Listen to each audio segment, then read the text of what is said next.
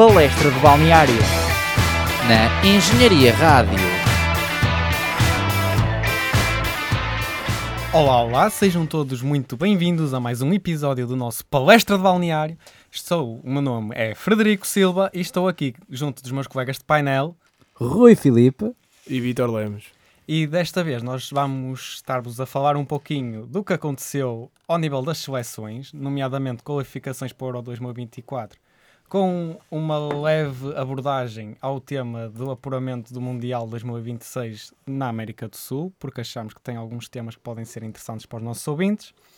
E podemos ainda falar um bocado da situação dos potes Euro 2024 e por último ainda um bocadinho dos jogos que estão para vir da Taça de Portugal, pelo menos no momento desta gravação. Por isso, eu vou lançar o tema para a mesa do apuramento do Euro 2024. Já se sabem todos os apurados, exceto três, que vão ainda disputar os playoffs. Eu queria perguntar aos meus colegas de painel o que é que acharam, acima de tudo, da prestação de Portugal e quais é que acham que serão as maiores adversidades ao nível dos adversários que podemos apanhar e a prestação de outras seleções que queiram destacar. Ora bem, não sei se. se Podes, começar tu, Posso- podes posso? começar tu. Pá, a nível de seleções que podemos apanhar, eu acho que ali no pote 2 a seleção mais, mais forte seria a Dinamarca, talvez. No pote 3 eu apontaria ali para a Fava ser a, os Países Baixos, neste caso, e no pote 4 eh, claramente que seria a Itália. A nível do apuramento, acho que foi um apuramento sólido, aliás os, números, os próprios números dizem isso, o que mostra que eh, ter um careca à frente da seleção é sem dúvida a solução ideal para, para nos apurarmos para competições internacionais. É destacar de facto a, a, a qualificação de Portugal. Uh, se não me engano, foi, foi a primeira vez na história que conseguimos fazer o pleno. Algo que, querendo ou não, uh, avaliando também as equipas que claramente que são sempre mais, mais acessíveis nesta fase. Mas a verdade é que nunca conseguimos e o Roberto Martínez conseguiu provar que com a qualidade dos jogadores portugueses e com a seleção portuguesa tem conseguiu uh, não dar hipóteses uh, aos seus concorrentes em, em vários níveis de, jogo e no resultado em si, não é? conseguiu o pleno e acho que é, estamos bem lançados, ou seja, melhor era impossível para conseguir uh, enfrentar um europeu como candidatos. Acho eu, acho que conseguimos entrar aqui numa fase final de um grande campeonato internacional de seleções pela primeira vez como, como candidatos e favoritos até. Ao contrário de 2016, que entramos como nem sequer éramos underdogs, na minha opinião, e conseguimos ganhar o caneco. Agora, com a pressão toda do nosso lado, vamos ver o que é que conseguimos fazer. Eu estou muito ansioso para ver o que Portugal consegue fazer e acho que nós também, vocês dois também, tendo em conta o- as exibições acima de tudo, que Portugal conseguiu fazer ao longo deste, deste processo de qualificação. Mas pensam que o facto de Portugal ter conseguido apurar-se, basicamente ter feito um apuramento perfeito, atribui ainda mais favoritismo àquele que já era esperado? É sim, eu acho que sim, porque tu tens o, o- no papel os, os jogadores que temos e a qualidade que temos. E, a, e ao acrescentar isso, ainda, ainda consegues eh, fazer o pleno como nó- da maneira como nós fizermos, acho que só mostra que a seleção está boa, que, que os mecanismos estão lá, os jogadores estão contentes está- e o processo está bem, está bem, está bem assente no, na equipa, da equipa das esquinas. Agora, eh, claramente, se nós tivéssemos um cenário em que se calhar o, o qualificação não seja não, não tenha sido tão tão fácil digamos assim não gosto dessa palavra mas não tenha sido tão um passeio uh, o favoritismo acho que já não era tão grande agora tendo em conta o que nós fizemos acho que seria humilde demais da nossa parte não, não chegar ao europeu como com, com, com esperanças de o ganhar ou pelo menos tentar fazer algo, algo bonito Mas falando agora um bocado destes últimos dois jogos da seleção que foram contra o Liechtenstein e contra eh, contra quem foi? Foi contra a Islândia. Acho que não me estou a enganar. Sim, sim. Por não. Pronto, certo. É assim, eu ouvi bastante algumas não críticas, mas al- torcer um- algumas pessoas a torcer um bocado o nariz à seleção nestes dois jogos. É verdade que estes dois jogos já não contavam para nada, afinal a seleção já estava apurada de qualquer das formas mas gostava de saber, não vos preocupa o facto de ter havido na mesma na qualificação, nós podemos destacar alguns jogos, como foi o caso do 9-0 Ao ao Luxemburgo. Luxemburgo, como foi o 5-0 à Bósnia, fora de casa. Mas, por exemplo, depois só ganhar 2-0 ao Liechtenstein e dois- ganhar 2-0 à Islândia. Mesmo uma vitória que nós tivemos de, um- de apenas 1-0 contra, a contra, contra a Islândia, certo, fora de casa. Foi naquele gol que foi ao vídeo árbitro e tudo. E mesmo também uma vitória por 1-0 fora contra a Eslováquia. Não acham que são alguns resultados também um bocado mostram um pouco de, insegu- de insegurança por parte da seleção? Acham que essa fase foi um bocado mais da habituação do Roberto Mar- ao Roberto Martínez e depois aqueles jogos que pronto, a seleção já está mais habituada contra o Luxemburgo e contra a Bósnia, aí deram tudo e depois voltaram a relaxar por causa Sim. do. Eu acho que lá está, também teve aquele, aquela fase em que o Martínez estava a ajustar bem a seleção, não sabia-se bem se ia num sistema A3, num sistema A tre- de 5 defesas ou um sistema de 4 defesas, ele até, até variou a qualificação com esses dois sistemas. É assim, a, a verdade é que lá está, os jogos não vão ser todos fáceis, e a verdade é que não sendo fáceis, ah, ou São não, difíceis. Sim, são, não sendo fáceis, são difíceis e nós conseguimos ganhar na mesma. A questão, essa é que é a real diferença. É que nós, se calhar, com, com outros selecionadores, tínhamos jogos difíceis fora, com condições muito adversas e tornavam-se difíceis, nós não conseguimos, às vezes, nem empatar. A verdade é que com, com dificuldades fomos ganhando e as outras seleções também eh, de- da Europa, como Espanha, Itália. Alemanha, Inglaterra não conseguiram fazer o, o que nós fizemos, que apesar das dificuldades conseguimos ganhar os jogos. E acho que isso é um ponto a favor para, para nós e para os nossos jogadores que vão encarar este europeu com a confiança no máximo, porque se acho que acho que para um jogador que faz o, o pleno como fez, não consegue ter dúvidas e, e, e ter dificuldade em aceitar o seu valor, sabendo que pá, não, não foi perfeito, mas em termos de resultados não podia ser melhor. Ok. E quem é que vocês diriam que são então os principais favoritos à conquista deste europeu? Sim, tipo 3, por exemplo. Pá, eu destaco a França, pela qualidade in- individual que tem. A Alemanha acho que está numa reestruturação, mas acho que está forte. Hum, entre a Alemanha e a Espanha. Eu não poria Portugal no top 3, porque acho que o contexto do grupo não é o contexto de um, de um europeu. Eh, tivemos um grupo, apesar, de- lá está, de que o Vitor falou, de ter havido jogos difíceis, acho que ainda não foi o nível que, para o qual a seleção está, está talhada. Uh, foi uma preparação, claro, mas acho que, acho que o europeu que vai ser, vai ser mais complicado. Por isso eu destacaria a Alemanha, a França e a Espanha. Não acho que a Inglaterra, apesar também da qualidade individual que tenha, vá, vá fazer grande, grande prestação. Não achas que estás a entrar muito pelo fator casa para a Alemanha? É que assim, a verdade é que a Alemanha joga em casa, mas Gosto a. Alemanha tem, tem tido Sim, é resultados muito, muito inconsistentes, Mas gosto de até mesmo fracos. Gosto de treinador, depois lá está, tem o fator casa. É uma seleção sempre muito pragmática, assim, em grandes torneios. Está bem que já não ganha desde 2014, mas... Desde 2014, a história tem sido um bocado feia Sim, mas, mas... Ou seja, eu Quer dizer, agora... tam- 2016 ainda foi. foi- Não ainda foi tenho bom. assim a memória muito viva sobre isso, mas eu acho que tem feito bons jogos, eh, sobretudo contra seleções de topo, eh, nesses, nessas competições. Por isso é isso, acho que é uma seleção pragmática, quando raramente falha assim em momentos-chave, e é sempre uma seleção difícil, mesmo que perca por um zero, acho que é sempre É. uma seleção difícil. Historicamente é aquele ditado: 11 contra 11 e, e ganha a Alemanha. né? Não é, não é por acaso que esse ditado existe. A não É, ser que seja a Itália. Sim, eu, eu, eu, eu se tivesse que colocar eh, assim os, os favoritos, os, ou os principais candidatos para mim à, à conquista do europeu, colocaria Portugal, pá, porque eu acho que sendo português e, e, e vendo a qualidade que dos jogadores que nós temos e a qualidade do jogo que, que tem sido vindo, tem vindo a ser crescente ao longo do, do, do reinado do, do Roberto Martínez.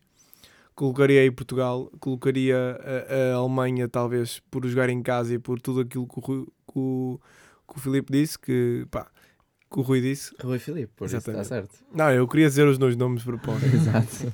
Que o Rui qual é que eu gostava mais. Claro, claro. Que o, que o Rui Filipe disse. hum, que é uma seleção que nunca se pode, nunca se pode desvalorizar, ainda por cima joga em casa. E a França, não é? Que a França tem uma qualidade, se calhar é a única seleção que consegue ter maior qualidade individual eh, acima de Portugal. Na meu, na meu ver, é a única que consegue ter a qualidade acima e também tem jogadores com muita qualidade. O treinador pá, vai se mantendo lá, vai conseguindo manter-se na seleção, apesar de ter tido alguns dissabores ultimamente, apesar do Mundial ter sido bom. Uh, e diria esses três: Portugal, França e Alemanha. Mas sendo que a Alemanha num, num nível mais abaixo, e diria mesmo a Alemanha só por causa de, de fator casa, e da Alemanha também no, nos habituar, não nos dois torneios internacionais, mas a Alemanha é uma, uma seleção difícil e, e, e por cima com o orgulho ferido jogando em casa, pode ser uma, uma seleção a, a temer. Assim, não acho. É assim, eu não vejo grande não ponho muitas fé na Alemanha, mesmo jogando em casa e, sendo historicamente a seleção que é. Porque assim, vários treinadores têm passado ultimamente, como Joaquim Low, uh, Nagelsmann, que é atualmente, e Hansi Flick, que era o anterior. Assim, são três treinadores que já se provaram no futebol mundial, não, ninguém tem dúvidas que são excelentes treinadores.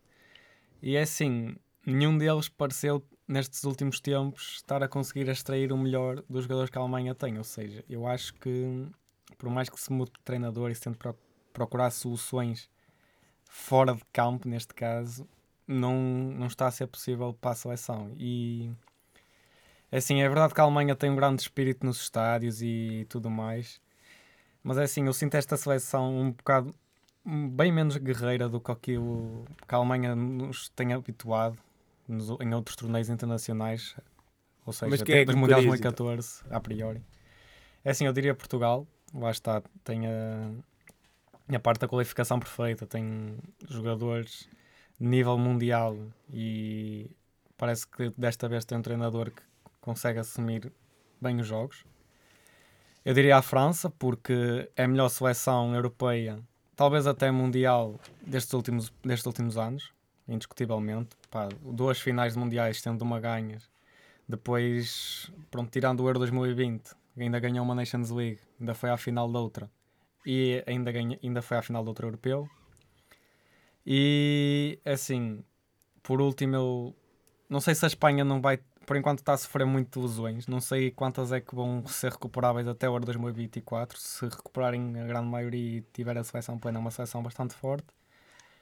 Inglaterra é uma seleção que no papel tem, tem melhor qualidade, mas Inglaterra tem sempre um bocado aquele histórico mais falhar um bocado nestas grandes competições, mas no último Euro 2020 conseguiram chegar à final, o que já foi um grande passo. Poderá ser que a Inglaterra neste este europeu venha mais forte, por isso se calhar atribuir a terceira eu nunca ouvi muito Eu nunca ouvi muito no, no Southgate, acho que é um treinador mesmo mediano e não tem feito nada demais naquela seleção. Sim, sim. E aliás, aquilo que nós falámos da Alemanha, de jogar em casa, eu acho que o facto de eles terem ido à final do Wembley é porque também estavam já em casa, só sim, jogaram sim, um jogo fora uhum. e acho que foi não, contra a Ucrânia, se não me engano, em Roma, um, e que fizeram também para 4 ou 5-0. Uh, e jogaram o europeu todo em casa, uh, assim como a Itália também jogou o europeu todo em casa. Uh, ou seja, foram duas equipas que, se calhar, se tivessem tido a dificuldade de, de andar aí a saltar de quilómetros de país em país para fazer um europeu meio que clandestino, uh, se calhar não tinham as mesmas, os mesmos resultados. Daí eu acho que a Inglaterra não. Eu acho que tem, tem uma boa equipa, tem bons jogadores, principalmente no meio campo para a frente, mas o Southgate já provou que não consegue ter. Pá, não confio muito, até porque na, se vamos a ver a final do, do último europeu a Inglaterra estava a ganhar e, e depois limitou-se a não querer jogar futebol e depois, epá, e depois a história foi a, foi a mesma. Conseguiu, defendeu tanto, tanto, tanto que depois acabou por, por sofrer e depois por perder por, nos penaltis. Ok, para fechar este tema do Euro 2024, uma pergunta que eu gosto sempre de fazer, porque acho que é sempre aquela que dá resultados mais diversos, porque uma vez que favoritos anda sempre à volta do mesmo. Quem é que vocês apostariam para ser o underdog deste Europeu 2024?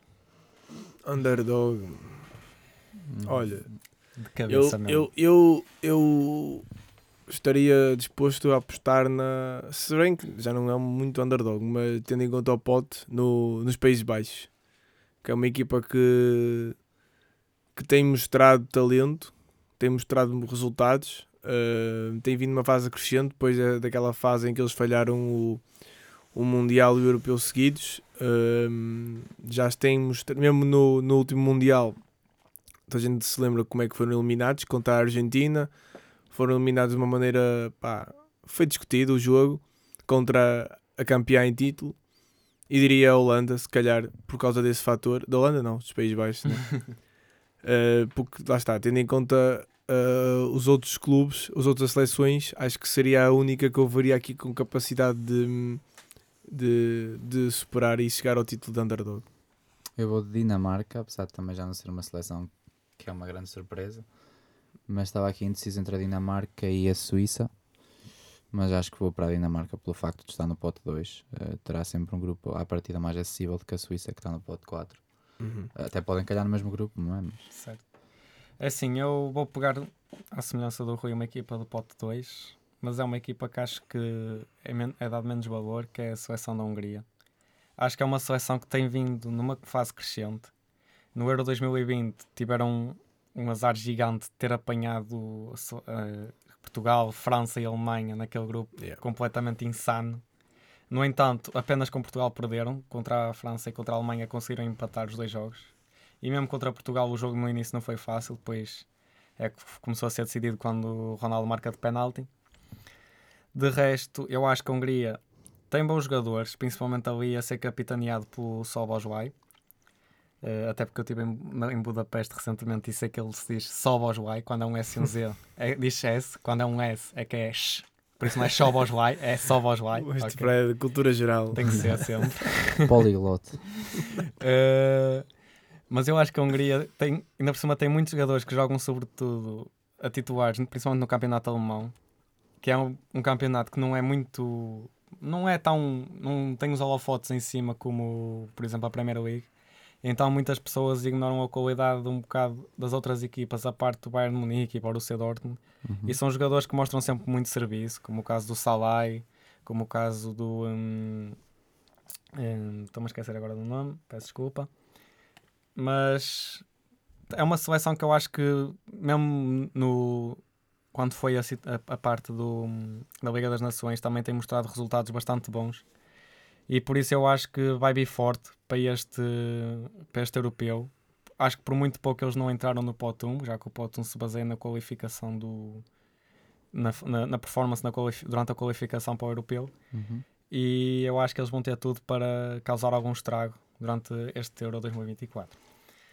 Fechando este tópico, dando apenas um pequeno salto aqui para a fase de apuramento do Mundial 2026 na América do Sul, tem- tivemos um jogo Tenso. que teve muito tenso, para dizer no mínimo, que foi entre Brasil e Alemanha. E a Alemanha? A- a- É Brasil e Tu estás mesmo a, Alemanha. a querer carregar no brasileiro, mesmo a- chincalhar. Brasil, Alemanha. Peço desculpa se A os ouvintes recordar brasileiros tiver alguém a ouvir. Não, mas foi um Brasil-Argentina. Trágico Que- também. Demorou Sim. imenso a começar devido a fatores trágicos.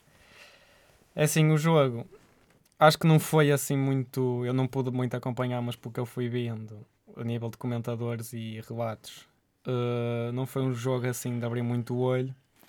Foi mais. Pronto, o Otamendi teve aquela oportunidade de marcar de cabeça e marcou. De resto, Brasil bastante apagado. O Brasil tem estado bastante mal nesta qualificação.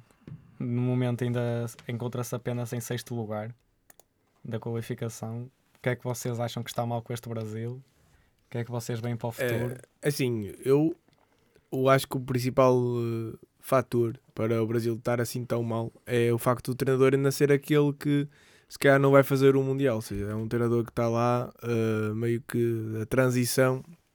Falou-se do Ancelotti, na altura, para acabar a época, para ir para lá. Ou seja, não sabe bem se é, se é esse o treinador final.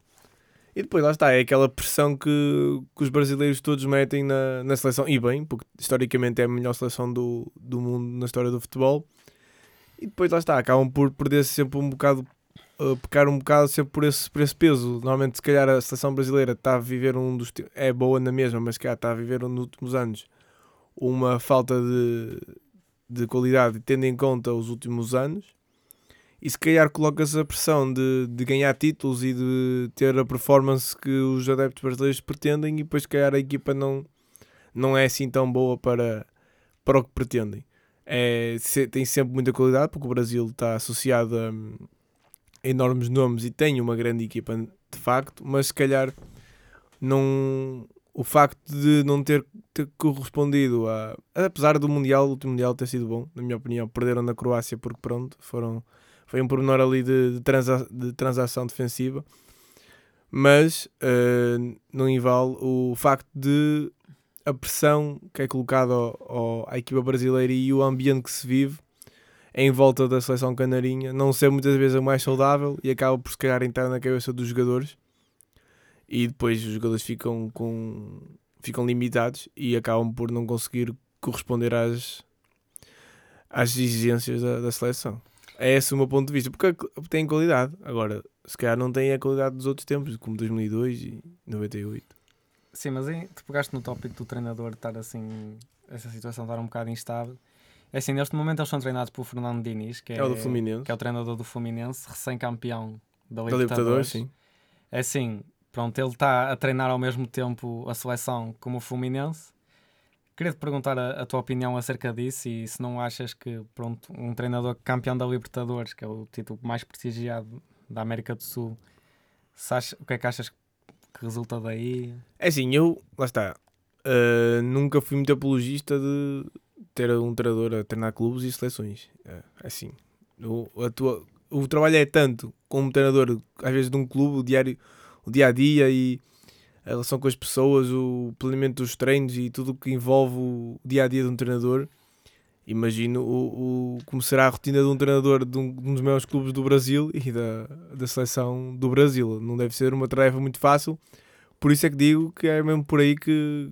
Por isso é que disse que é mesmo por aí que o Brasil se calhar não tem tido os resultados que, que se espera, porque é desumano pedir uma pessoa para conseguir liderar uma seleção e, conseguir fazer com que o clube da, do Brasil, do Rio de Janeiro, consiga, consiga ter o título mais importante da história do seu clube na mesma, no mesmo ano. Acho que é algo impensável de pedir a, uma, a um treinador só.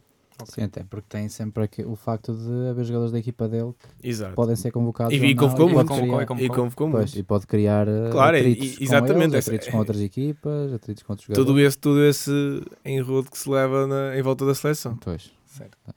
Uh, mudando agora um bocadinho para a seleção da Argentina, que vem fazendo uma boa qualificação, apenas uma derrota para a seleção uruguaia. O que é que vocês têm a achar, do, têm a comentar acerca de uns certos rumores que têm surgido do Scaloni poder querer abandonar o barco? Se acham que ele Scaloni. faz bem. E para onde é que ele quer ir?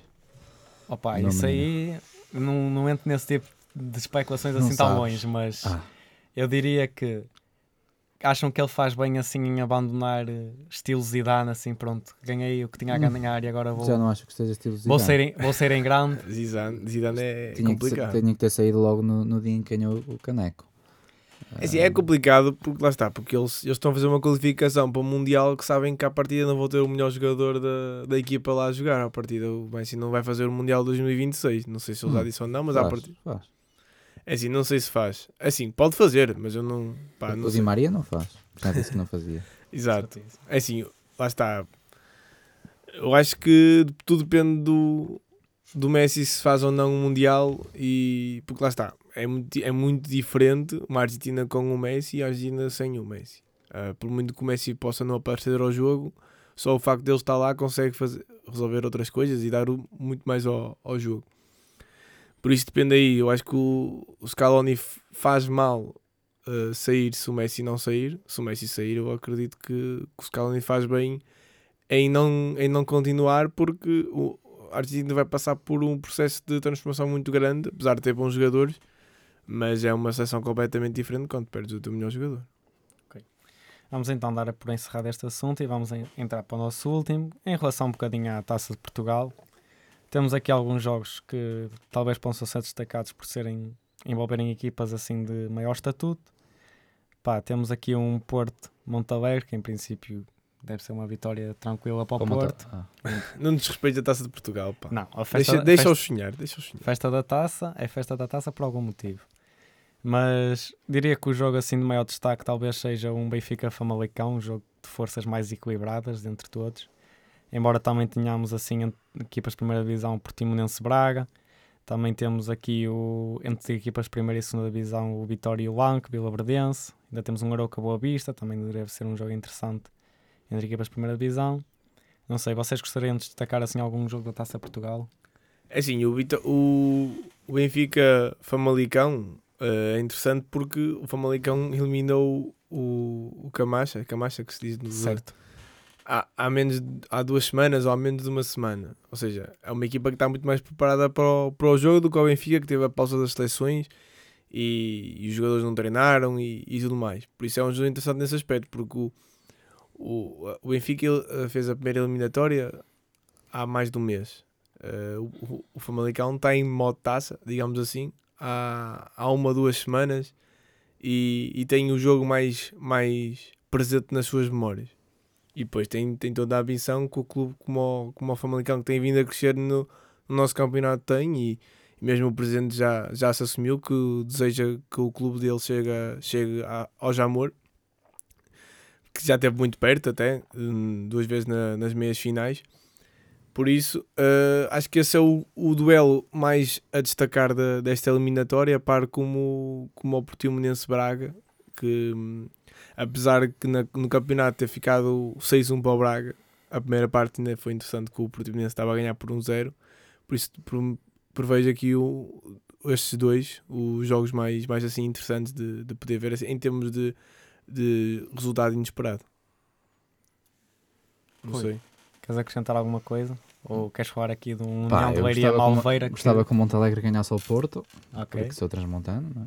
E o que é que tens a dizer também? E o Chaves foi embora com o Canelas. O Chaves vai embora, o Chaves está, está pelas vazadas. Não me fales do Chaves, que eu fico já aqui a, a deprimir. E gostava também de deixar uma palavra de saudação ao Atlético Malveira, acho que é Atlético, espero não estar enganado, que vai enfrentar o União de Leiria e é um clu- único clube a competir no campeonato distrital e que ainda está presente na Taça de Portugal. Fortíssimo. Lá está. Festa da Taça dá para todos os amigos. Menos para os Chaves. Menos para os Chaves, infelizmente. Neste menos penaltis, meu. Pois foi. Eu nem vi, é o que eu digo, eu nem tenho visto futebol, tenho estado sempre a trabalhar à hora dos jogos. Ahm, mas sim, acho que aqui destaca realmente o Benfica Famalicão. Até pela hora, há que o mesmo se encontra, é, é que o mesmo se vai disputar, 8h45, assim como ao Porto. Aqui nota-se claramente os direitos televisivos e as, e as, Mesmo. as vantagens que se tiram disto. E na RTP?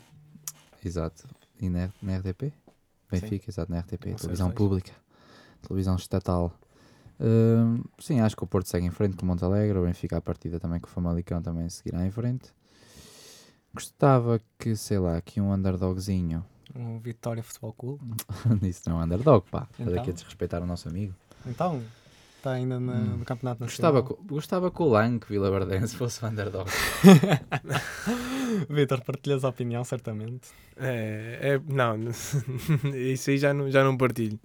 Prefiro que o, o Vitória segue, em- segue em frente. Quero que seja um bom jogo, mas que no final os branquinhos de Guimarães consigam, consigam passar. E pronto, pessoal, acho que vamos terminar o nosso podcast por aqui. Não sei se os meus colegas de painel querem acrescentar ah, mais alguma coisa, mais alguma fatura. Eu gostava de saber o que é que vocês andaram a fazer estas semanas. Ai, eu, eu andei, Isso a- é, que, isso é que um gajo quer ouvir, não é, não é falar de bola. Andei, andei, a- andei a trabalhar. Andei a trabalhar. Andas a trabalhar e tu. Eu tenho andado a, a ter testes, andado a ter É, pá, isso é é outras atividades de esportes, isso Pois. tudo. Eu é que tenho tentado combinar mais até convosco. Vocês é Tem que razão, sim senhora. É, o, homem mais pode, desaparecidos. o homem pode sempre e nós nunca podemos. Pá, são, não queria dizer prioridades, mas acabam por ser prioridades acima que não nos deixam efetivamente estar aqui presentes. temos que fazer um compromisso de honra em que vamos começar a gravar mais assiduamente. Pá, Exato, eu- nem, eu- nem sequer tivemos o nosso amigo Tomás aqui. Pois, temos que mandar aqui um abraço para o Tomás. Vamos mandar aqui um abracinho para o Abraço, Tomás. abraço. Tomás, espero que estejas a ouvir isto. Se não tiveres, Neste errado. momento não estás, Claro mas que não está. Já desligou há muito. Se não ouviste, está errado. Se ouviste, na próxima vez que estiveres connosco, tens de dizer a palavra pastel. Se não Exatamente. disseres é porque não ouviste e és um traidor. Exatamente. Pá, É. de resto, agora assim, mais coisas assim a falar, acho que também não há assim sobre bola. Sobre bola, mesmo a café, pá. Não sei, acho que É, fica Acho um episódiozinho de meia hora, que É. acho que é uma duração boa para os nossos ouvintes. uma rapidinhazita, Exato. assim, uma coisa simples, eficaz e curta. Pronto. E música, não temos música depois de acabar, temos que acabar com música. Temos que acabar com música. Claramente temos que acabar com música. Ui, dás-me agora a causar um desafio. Olha, eu, eu não, em música, eu não estive a pensar em música de facto. mas- Ah, eu já pensei numa. então Pensaste? diz, então, Diz aí, então diz pode ser Então, nós estamos a comprometer-nos a fazer podcasts, certo? Uhum. a, fazer, a, a vir mais vezes, a ser mais assíduos. Porque eu acho que mandava aqui um prometo do Fernando Daniel. Pá, pode ser, pode ser. Pronto, pronto. Acho que é uma música que conhecemos todos, dá para cantar. Os nossos ouvintes vão se emocionar, por isso. Dai, dai, dai. Não dai. emociones, Vitor, por favor. Ou um prometo. Vá, vou dar duas opções, para, para não ser mau. Ou um prometo ou um carro. Conhecem a carro? Ok. Sim, do, do Ivan. Não, Não, do da Ivan, Bárbara não, da Bárbara com o Bandeira com o Dilas. Olha, Como sei nem que depois quem é que faz a voz da Bárbara Bandeira. Eu não faço. Eu também não faço. Não, vai, vai prometo. Vai, Vai prometo, prometo, vai, vai vai prometo. prometo. Pronto, e assim nós terminamos este nosso episódio. Este nosso mais recente episódio do Palestra de Balneário, aqui na vossa Engenharia Rádio. Fiquem bem e portem-se bem. E beijinhos no sítio do costume. Oceano Pacífico. Prometo guardar cada abraço teu. Prometo levar-te onde ninguém chegou. Quando olho para ti, vejo as minhas feições.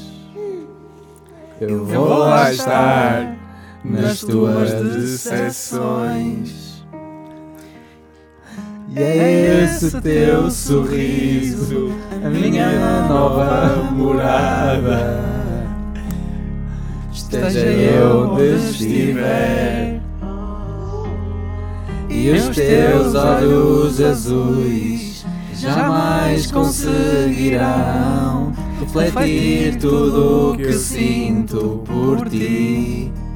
E então eu só quero que sejas feliz, que saibas o quanto eu gosto de ti. Então eu só peço, onde quer que vás, guarda-me sempre bem junto a ti. Oh, Nana. Fred na voz. Prometo limpar cada lágrima que cai. Sempre que choras, o meu coração também dói. Agradecidos, eu e a tua mãe, porque chegaste para ser o nosso maior bem. E é esse teu sorriso, a minha nova morada. Esteja eu onde estiver, e os teus olhos azuis jamais conseguirão refletir tudo o que sinto por ti. Então eu só quero que sejas feliz, que saibas o quanto eu gosto de ti.